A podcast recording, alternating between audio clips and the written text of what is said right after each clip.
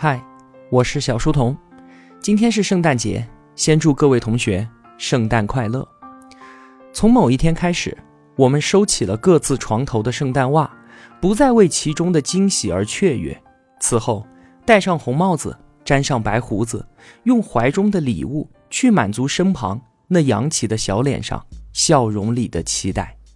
接过老人家手中的布袋，感谢多年来为不懂事的孩子所实现的那些愿望，所托起的那些梦想。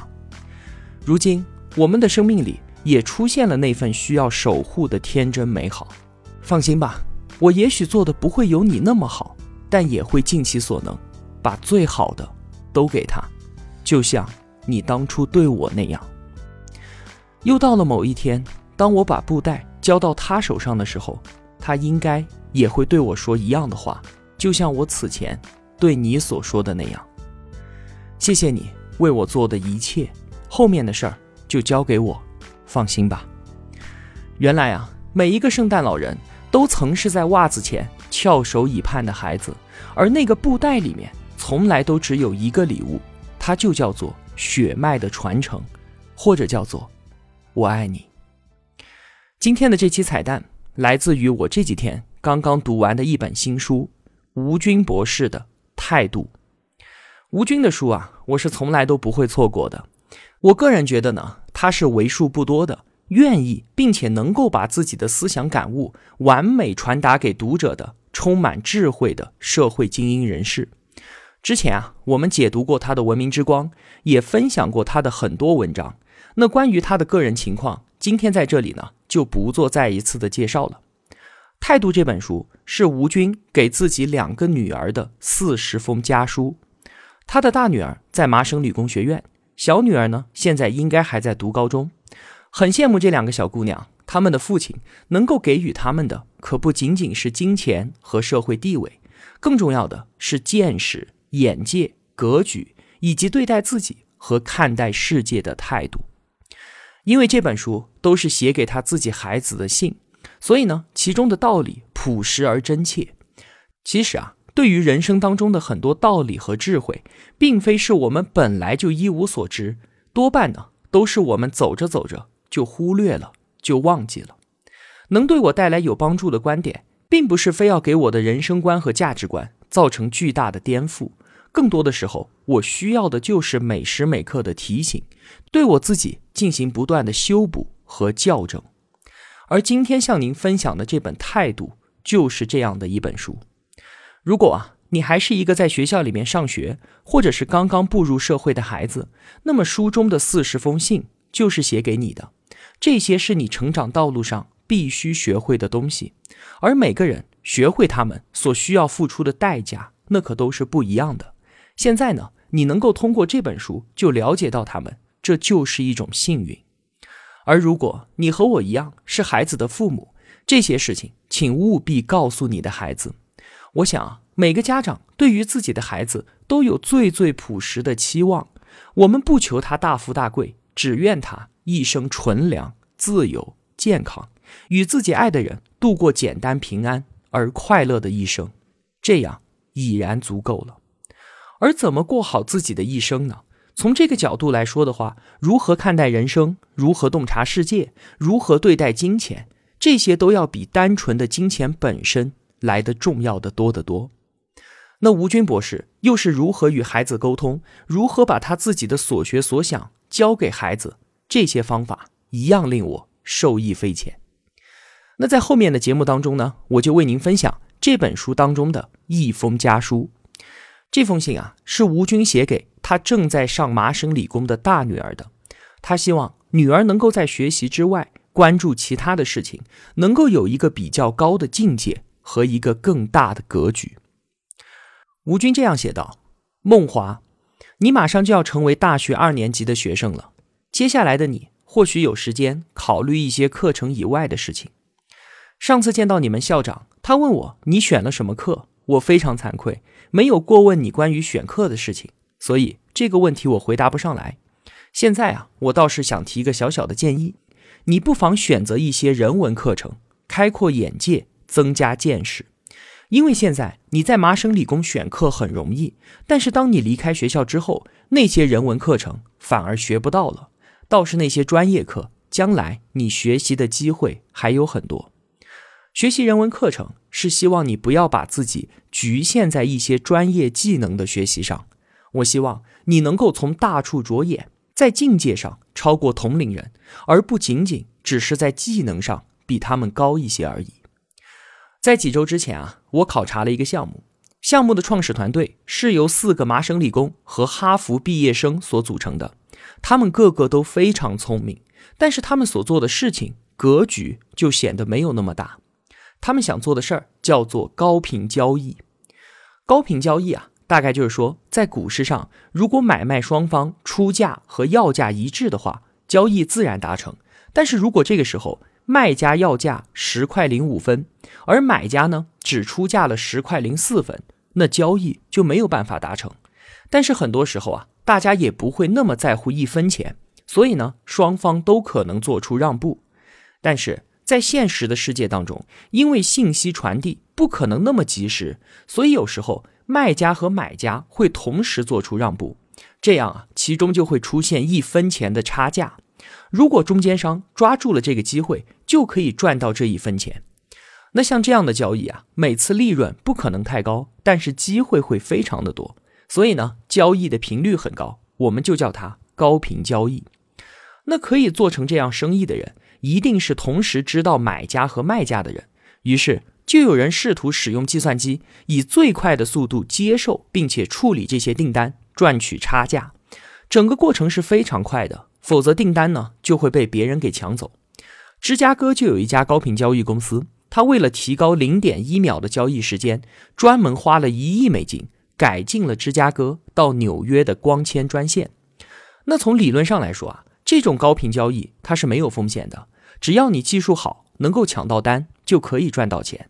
而刚才我所说的那四个学生，他们都非常优秀，我对他们能够挣到钱这件事情毫不怀疑。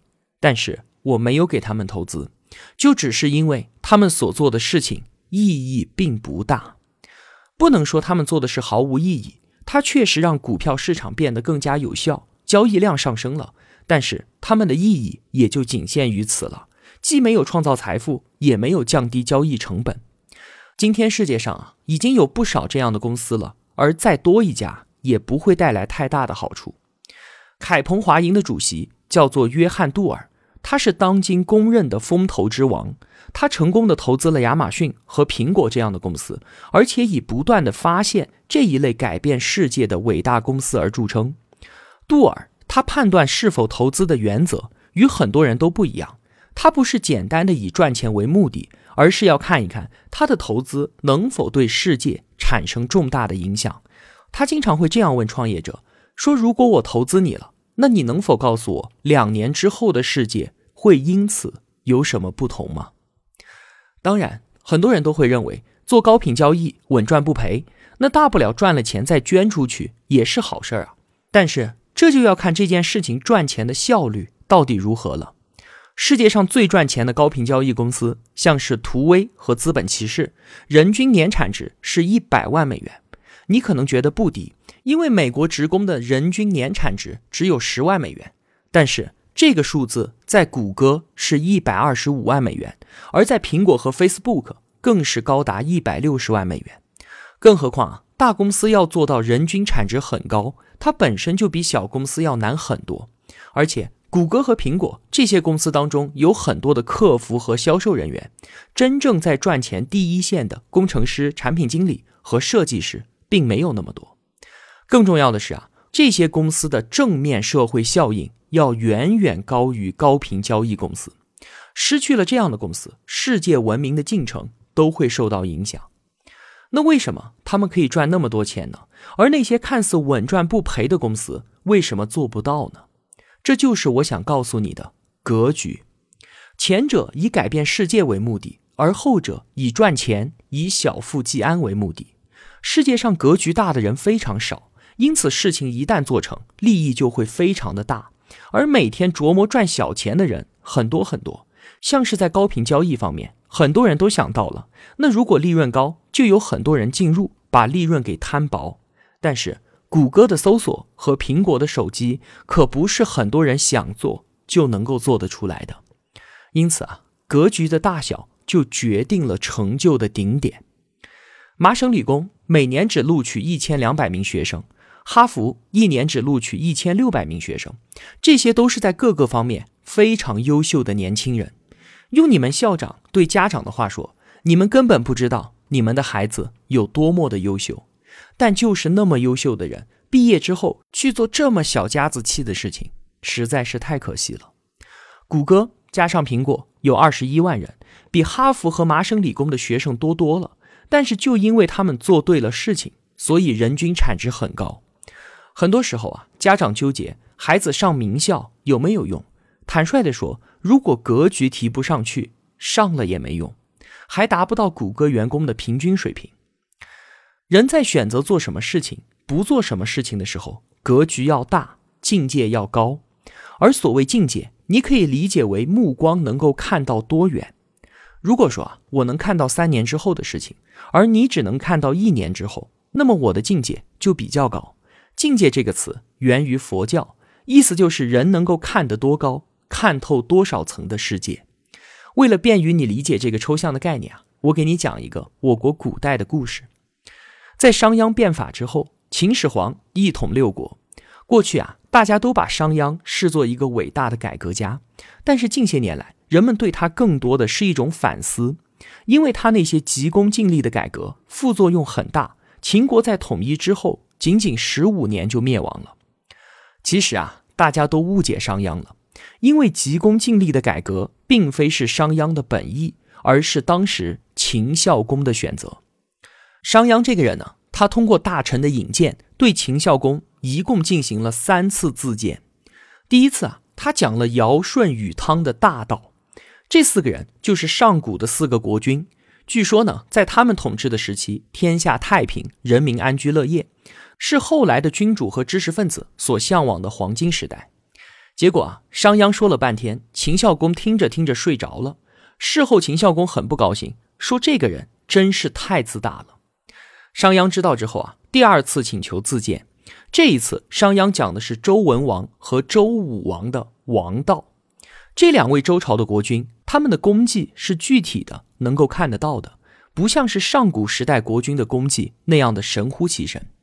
秦孝公听了之后有了些兴趣，但是他依然没有打算启用商鞅。第三次，商鞅以霸道说秦孝公，聊了春秋五霸的事情。这一次，秦孝公听的是津津有味，不知不觉身子不断的前倾，差一点就摔倒了。后来便决定重用商鞅。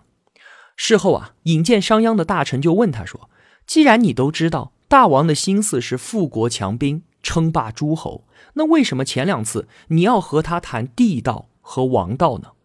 商鞅说：“啊，我是怕如果他是一个境界很高的人，有远大志向的人，那我一开口就说那些低层次的东西，就是把他给看低了。”后来，商鞅制定了一系列的变法政策之后，秦国很快一统六国。不过，商鞅自己也清楚他的那些政策的负面后果，于是他说：“这样一来，急功近利，秦国的国运终究是不可能超过商朝和周朝的。”后来的事实也不出商鞅所料，秦国很快就灭亡了。而更可悲的是，秦国的宗室也被杀光。那如果秦孝公知道自己的子孙会落得这般下场，不知道他是否会后悔走上霸道治国之路呢？在制定统一方针的时候，商鞅分别以地道、王道和霸道相税，秦孝公的态度是截然不同的。最后呢，采取了一种速效但却危险的策略，让秦国走进了死胡同。而今天啊，世界上绝大部分人并不比秦孝公更加的有远见，绝大部分人也只知道追求速效，而无视长远的利益。当然了，在我们的世界上啊。也不乏比秦孝公境界要高的君主，比方说法国的拿破仑。拿破仑的一生所花精力最多、最令他引以为傲的事情，并不是哪一场战役，而是《拿破仑法典》。他给人的印象啊，是一个杰出的军事家，但他同时也精通法律，更加知道法律的重要性。因此呢，他亲自参与《拿破仑法典》的制定。在参议院召开了一百零二次讨论会当中，有九十七次他都是亲自参加的。虽然说啊，拿破仑在军事上的胜利在一八一五年就被终结了，但是整个十九世纪，欧洲依然在拿破仑的影响之下。当他临终的时候，他说：“我一生四十次战争胜利的荣光被滑铁卢一战抹去了，但是我有一件功绩是永垂不朽的，这就是我的法典。”拿破仑的成就就在于他一开始就把目标定在确立一个资本主义的现代国家上，而不只是军功和征服，或者说他追求的是地道而不是霸道。那对比一下拿破仑和秦孝公，可以看到一点，就是人们很难用短期的方法来达到长期的目标。我问过很多在大学的年轻人，今后的想法。大多数人关心的是学什么专业可以赚很多的钱，而且最好快速获得成功。一些人甚至想在三十多岁的时候就获得财富自由。他们的这些想法都不太现实。但凡能够比较长久稳定赚钱的行业，比方说医生，那开始的投入都是比较大的，而且并不存在一个不需要投入就能够获得很高回报的行业。如果有，这个行业一定竞争激烈。一段时间之后，行业的回报自然会急剧下降。多年前啊，律师在美国是很吃香的职业，学法律呢也比学医要容易。于是啊，很多学生都进入到法学院。但是他们毕业的时候呢，这个行业的好位置早就被人给抢光了，留给新人的多半是一些打杂的工作。类似的。这两年的金融学行业非常的热门，因为有很多同学都认为，只要花几年的时间学习这个专业，就能够进入到大的投资银行，得到一份体面的工作。哥伦比亚大学的统计系本来一年都招不到几个硕士生，但自从开了金融数学和钱挂钩之后，这几年每年都有几百名硕士毕业生。大量的人涌入到金融行业之后，在投行里面找份差事儿就变得困难了。更不用说想要赚大钱了，这些人的追求都非常的短视，境界太低，因此很难有大的发展机会。我在读大学的时候啊，经济条件没有你好，但是并没有为将来的一份工作或者是一分钱发愁过。我有很多时候都想离开大学去挣钱，但是那样做的话，我的学术水平就达不到世界一流，因此。后来我还曾两次辞职，回到大学全心读书，并且在很多次周围的人因为受到各种诱惑，半途离开学校之后，我还能坚持把学业完成。那些在途中退学的人都找到了安稳的工作，当时他们的生活水平不知道比我要高多少倍，但是他们大部分人一辈子所能触及的高度，在那个时候也就被限制住了。今天回过头去看看。人追求多高的境界，最后就会得到多好的结果。在你今后的发展道路上啊，总会有很多短期的诱惑。很多时候，那些诱惑显得如此美妙，你周围的人会渐渐放弃目标，接受这些诱惑。这就是考验一个人定力的时候。人的境界高一点，多关注长远，少盯着眼前，才能走得更远。祝你顺利，你的父亲。二零一六年八月，好了，这就是今天想要为您分享的内容。就像我开头所说的那样，书中的所有道理都是那么的淳朴而真切。每次给我带来及时帮助、令我沉思的内容，并不一定是对我造成巨大的冲击和颠覆的观点，而更多的都是这样的耳边轻声提醒，以及对我人生道路的点滴修正。最后。再次祝您圣诞节快乐！我是小书童，我在小书童频道与您不见不散。